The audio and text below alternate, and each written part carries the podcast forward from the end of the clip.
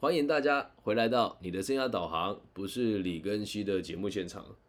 今天这一节节目叫做“谢谢你信任我的善良”。那原本其实也觉得这件事情不是什么大事啊，但在最近哦，我觉得这必须得提出来跟大家讲。目前在台湾呢，有几个组织，有几个组织，他都说：“哎，你们是迷惘的，所以啊，来参加我们组织的课程跟培训。”那一开始呢，都会收这个一千元以下的费用，然后等到你就是开始上课了，觉得好像有学点东西的时候，就开始叫你不停的加码。那其实这样子类似的组织形态哦，在台湾跟大陆其实都蛮常见的。那现在的状况是这样哦，呃，我认为网络时代的这个教育事业在这几年开始疯狂的崛起。在台湾的上个年代有一个组织啊，我们就不讲它的名字了。他会一个学期跟学生收个几万块，或者一年，哎，一个大学四年跟你收个六万块到十万块左右，然后叫你去上课。我觉得这个已经开始是很离奇的事情哦。还有人今天马上讲出一个组织的名称，就是类似这些单位了哦。那我个人认为这些东西都是可以接受的，也不需要我们去否定它，或者是去攻击它。只不过呢，哎，以前我不在生涯规划这个领域，然后同时以前我也没有在大学做这种生涯规划的工作，而以前我也没有在官方单位协助失业的民众找工作，那也不会去一些比较机敏的单位去做这些求职诈骗，跟这个呃我们讲说恶意传直销，还有这个变相的强制消费的一些防治的课程。那今天这段故事呢，我是想要跟大家分享一下。我其实一方面是担心，一方面是难过，然后一方面是其实也在自我检讨。就是目前有个有有一群人哦，或者在网络上买很多广告，然后呢都会花很多钱哦拍影片啊，然后写写这个行销的行销的这个专案啊，然后会开一些课程说不用钱，然后叫学生来疯狂的分享他们的评论。我观察他们很久了，一开始会在下面刷留言说啊，老师好棒啊，老师真好啊，都是他们旗下老师跟他们的攻读生，而讲攻读生其实也觉得还算有良心的，但他们其实是不知心的哦。然后呢，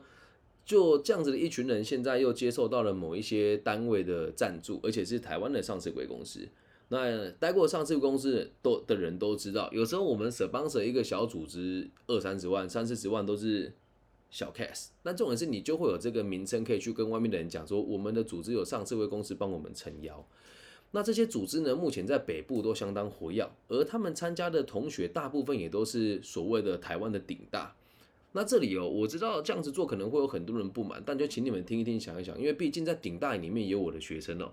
我相信很多人是认同我这个说法的，在顶大当中也有不少的同学是只会读书而不擅长与人交际的。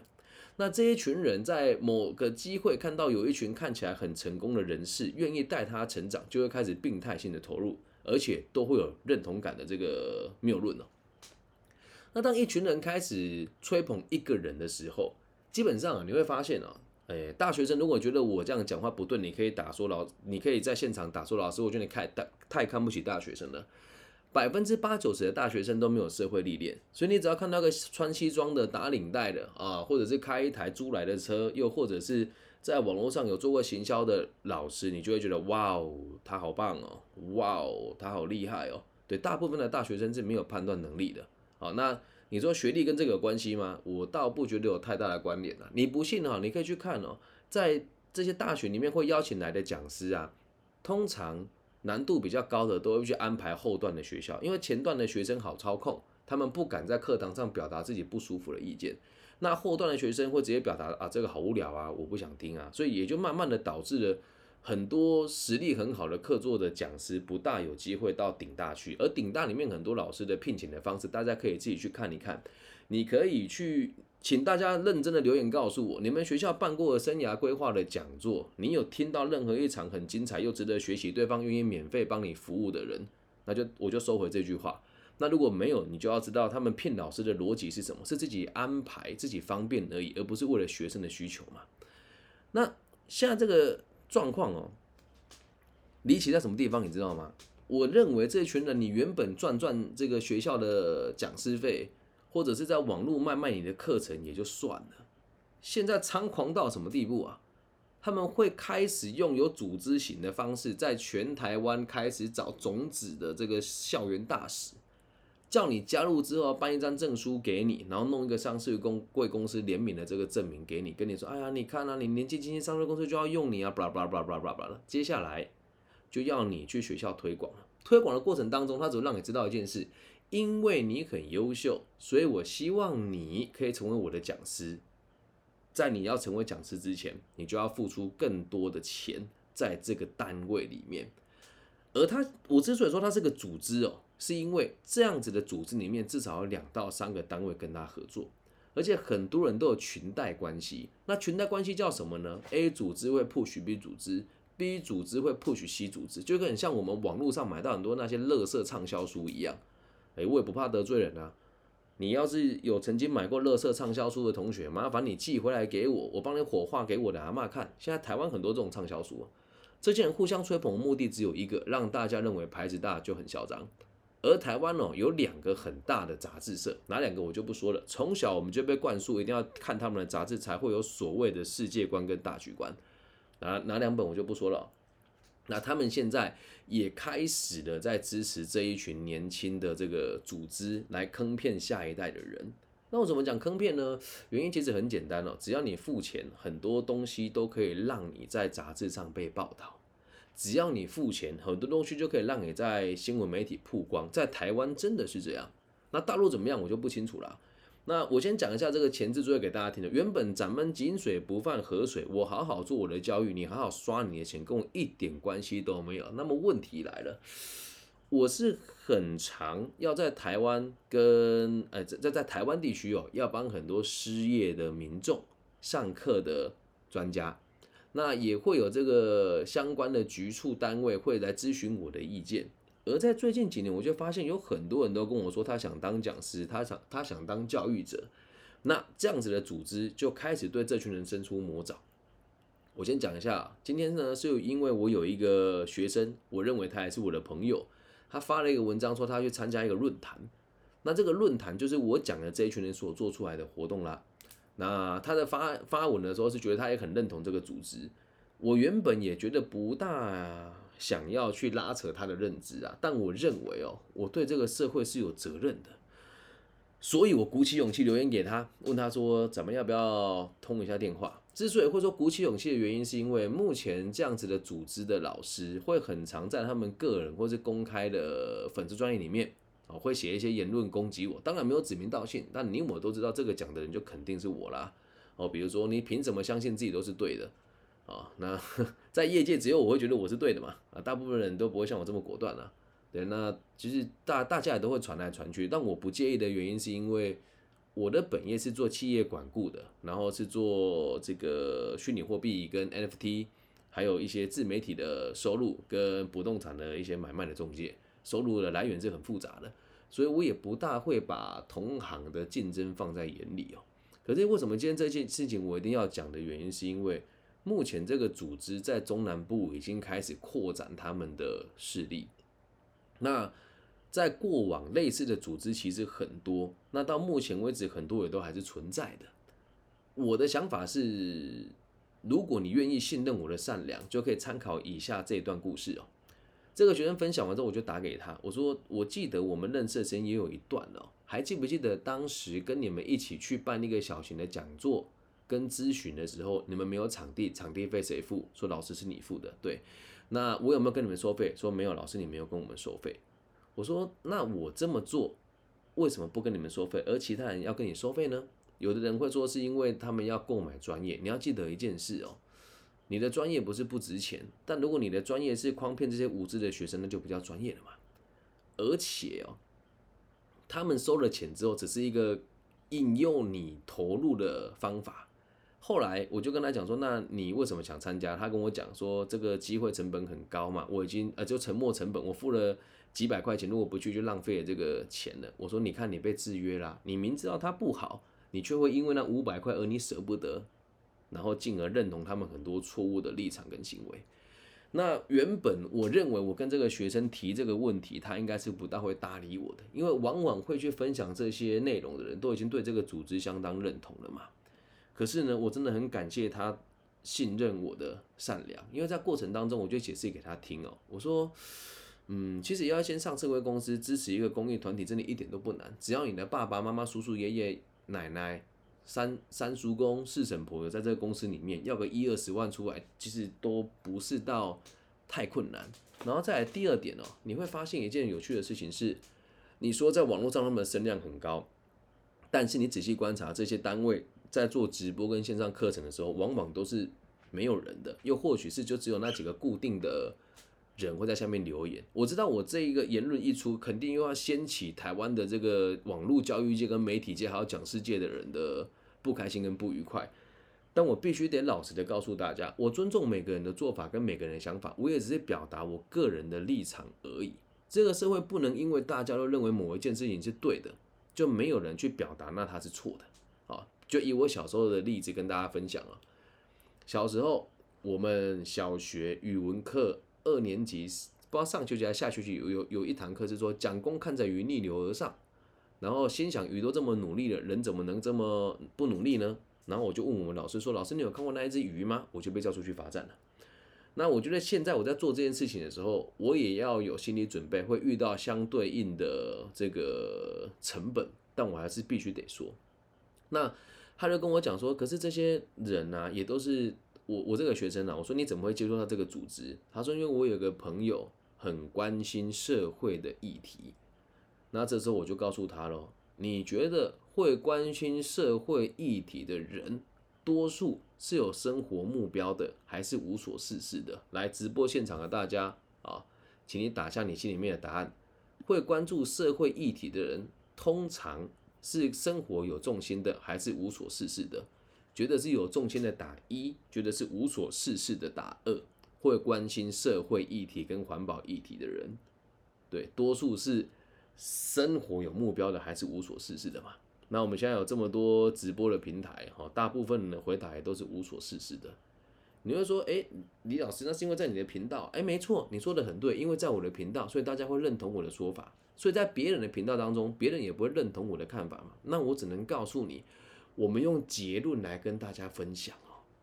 我周遭的人的收入基本上和我的落差都不会太大。那在我们 EMBA 的这个圈圈里面呢，大多数人也都会知道，这就是一个能够让大家讨论的议题，但没有人敢去得罪他，因为只要你说了，就好像你很没有爱心、很没有良心一样，所以大部分人都不会去关注他。而学生时期的好朋友。消费这个议题可以让你自己得到更多的关注。你跟我说我关注世界，关注台湾的未来的发展，但你自己本人的工作都有问题了的时候，你也怎么去关心社会议题呢？而往往会关心社会议题的人呢，在顶大的多，还是在后段的学校多呢？这个事情我们就得自己来评断，我就不做任何的表达了。大家心里面也都有答案的嘛。那有人会说，既然像你讲的这样，为什么那么多人相信他们呢？我来跟大家解释一下，其实呢，在台湾呢，有很多很特殊的单位会和学校配合做创业的专案。那这句话讲出来要得罪很多学校啊，但还是得说，请问有多少学校创业辅导的公司有成功营运下来呢？因此就有很多人在外面成立公司协助学校做创业。那这些里面呢，也不乏大型的集团。而这些大型集团要开一间小型的公司，在外面和学校一起做研究哦，我只能讲到这个地方啊，因为现在台湾的这个媒体的自由度不是很高，再加上如果大家有发现的话，你就会知道我的 Apple p o c k e t 上面的评论全部都被洗掉了。你不信，你现在上网在 Apple p o c k e t 帮我留五星好评，你明天早上起来就不见了。所以目前在台湾，我的言论自由基本上是没有得到，是没有得到一定程度的拓展的了哦。那。这个也是题外话，只要让大家知道，诶，其他人在做这件事情，如果要让他们，如果要让某些人支持你，就要得跟某些人的立场是一致的。然后你再仔细观察，台湾这一些会要你去进修，然后成为专家，去当人家顾问的这个角色的企业哦，除了很正派的这个就业情报这间公司以外，因为我跟他合作这么多年，我们的目的就是为了稳定社会。很多这种公司的崛起，都是在某一个团体掌权了之后，才陆陆续续冒出来的。那我还是得跟大家讲一句话：今天如果你选择了相信这一群老师，你花了钱去上他们的课，他也不会保证你接下来有就业的目标，也不会保证你接下来会有这个收入。而他们目前已经猖狂到会到学校的这个行政单位去拉行政人员说：“诶，反正你现在的收入也没有很好嘛，那来参加我们的培训，帮你包装成讲师。”很多人就会抱着尝试尝试的心态啊，于是就去了。那你会说，老师你在影射某个团体吗？没有，我只能告诉你哦，类似的团体，你如果自己对号入座，就自己对号入座吧。但我只是希望每一个有能力的人哦，你可以去想一想，这么做对你到底有没有帮助？之所以今天我会打给这个学生的原因，是因为我认为，如果我不告诉他这件事情，我会抱憾终生。他在他现在年纪二十一、二十二，哎，二十一嘛，我算一下，大概十八到二十岁之间吧。我们人呐，付出的成本、时间跟关注度的成本，远远超过你的金钱成本。所以，他如果这时候参加了这个团体，未来的三年、五年，每年丢个五万、八万在里面，他可能会刷卡，可能会跟家里的人要钱，可能会认真的去打工挤出这些钱来。而到他三二十五岁的时候，发现自己一事无成。而且去上班很多认知都是错误的。那三十岁的时候，他就很有可能会去领失业补助。那到时候谁要处理呢？也是我要处理的。所以我跟我这个朋友讲话的时候，我非常的小心，也非常语带保留。我只告诉他，我们认识了这么多年了，你认为我在台湾的这个生涯规划，还有这个企业管顾跟针对年轻人的就业辅导，你认为做的怎么样？他说，其实在我心中，我觉得你是做的很好的。我说，那对哦，你也看到我这几年从这个。台中跟彰化的官方单位，还有到各个大学去开课，然后有那么多学校的老师跟学生都会愿意来找我协助，而且我是不收费的。那我想要听一听你怎么看待其他这一群要收费的老师，而且这些老师的邀约还这么的少呢？然后就开始讲说，因为他们在网络上的声量很高啊。那我就说，那你上过我的课，应该就知道网络声量高，其实买就可以了嘛。他说，诶，好像是哦。我说：“那你当时跟他们接触的时候没这个感觉呢？”他说：“如果你没有讲，我们也都觉得这件事情很正常啊。每个人都会认为网络名气高的人就是正确的啊。诶，这就是这个时代最大的问题哦。那我跟他讲了这么多事情之后，他就跟我说：“诶，我好像听懂你要说什么了。”我就很想要告诉他：“谢谢你信任我的善良。”因为在过程当中哦，如果你对我的表对我的认识不是那么的深入，你很有可能会说李更新你在挡人家的财路，或者是李更新你嫉妒人家的知名度。我就必须得跟大家说，我不敢说我有多红啦。但你认识过跟听过我的课程的，你很难不记得我是谁。那我必须得讲哦，一两呃两两年前、三年前，可能我的言论跟我的课程的的紧密度没有这么的深。但我很有自信可以跟大家说，在我这过去的一两年来，几乎每一堂课的满意度都是在九十分以上。那大部分你也都可以直接告诉我说他学到了什么东西。来，现场来了一位同学，Alan 同学，你们学校就是目前这个组织染指的重灾区，但是我就不讲太多了。如果你想知道，你再私信我。那听完了我的建议之后，他告诉我，其实他有清醒那么一点点的。他又跟我说，老师，你当时不是告诉我，只要有疑虑。或者是对还是错，都要做了之后才知道对还是错。我说你要了解一件事哦，每个人都知道吸毒是不对的。你说你要吸过才知道对还是错，我也只能说我支持你，但我必须得让你知道这件事情的真伪在什么地方。那也刚好很碰巧了，在跟他交谈前的上一通电话，我是帮我们台湾的一个这个游戏娱乐业的大亨的公子做了一个交谈。那他要做的生意呢，也蛮特别的。我也告诉他，这个东西可能会延伸出哪一些这个问题，然后可能会有哪一些行者可能要负担，以及会造成哪一些误会。那对方听完了之后跟我讲说：“诶，我听懂了，但我愿意承担这个风险。”我说：“那好，那你后续做完什么事情之后，我们再来讨论下一步该怎么做。”那至于最后这一位同学哦，就是刚刚跟我挂完电话的，说我感谢你信任我善良的这位朋友呢，他会不会参加这个组织，我真的不知道。但我必须得讲，我可以很深刻的感觉到他理解我要表达的是什么。即使他去加入那个团体，他也会有他自己独立自主的表达能力。然后最后跟大家讲一个有趣的趣事做收尾哦。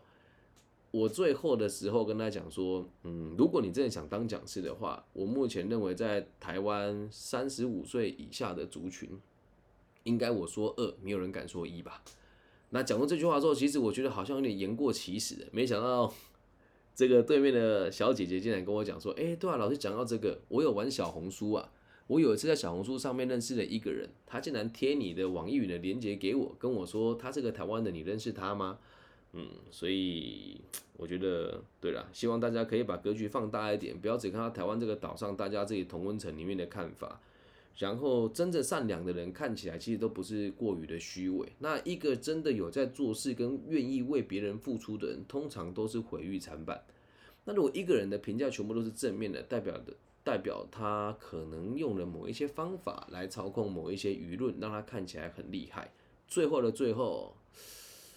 如果你自己有听我的节目，你也认为我在影射你们的话，其实我是很乐于跟大家面对跟交谈的。但是这一群人目前看到我就跟看到鬼一样，而且多数人都会在我背后议论纷纷，然后会看我的节目，会听我的东西，然后也会在背地里议论我，我也都知道。但我先讲，我没有想要伤害任何人，然后我也没有想要去数落你们，或是说你们的不是。但我希望每个人做事情都要有良知啊！年轻人是台湾未来的希望。那如果在这时候你们给他这种错误的观念，然后把他年轻的积蓄全部都一扫而光，那这些有能力的人可能会在他成年或者是有能力的之后，会对未来感到绝望，并且会对这个社会产生很大的敌意。所以也谢谢大家愿意信任我的善良，愿意倾听我的建议。那如果往后你真的还是有想要去参加这些课程，比如啦，哦，你真的想当讲师，说老师我我想要跟你一样当讲师，来找我，我都是不收费的。但是我会要你把该读的书读完再来找我讨论。所以剩下那些什么做讲义给你啊，看完他说可以当讲师那些东西，我真的是非常的不屑，好吗？我知道录完这一集又有很多学校不跟我合作了，但是说真的哦。如果要跪着把事情做错再赚到钱，我不如腰杆挺着去外面要饭啊！但我不会这么浪，不会这么糟糕，因为毕竟自己本业的收入其实还不错。以上就是这一集全部的内容了，谢谢各位朋友愿意信任我的善良。然后最后，不管你在全世界哪一个角落，不管你在哪一个平台收听我的节目，请大家给我五星好评，然后帮我分享标记，你就会发现，你标记我的贴文流量都非常的低。啊，那这里要由衷的感谢网易云这个频道，因为自始至终他们都是最客观的来支撑我的节目的。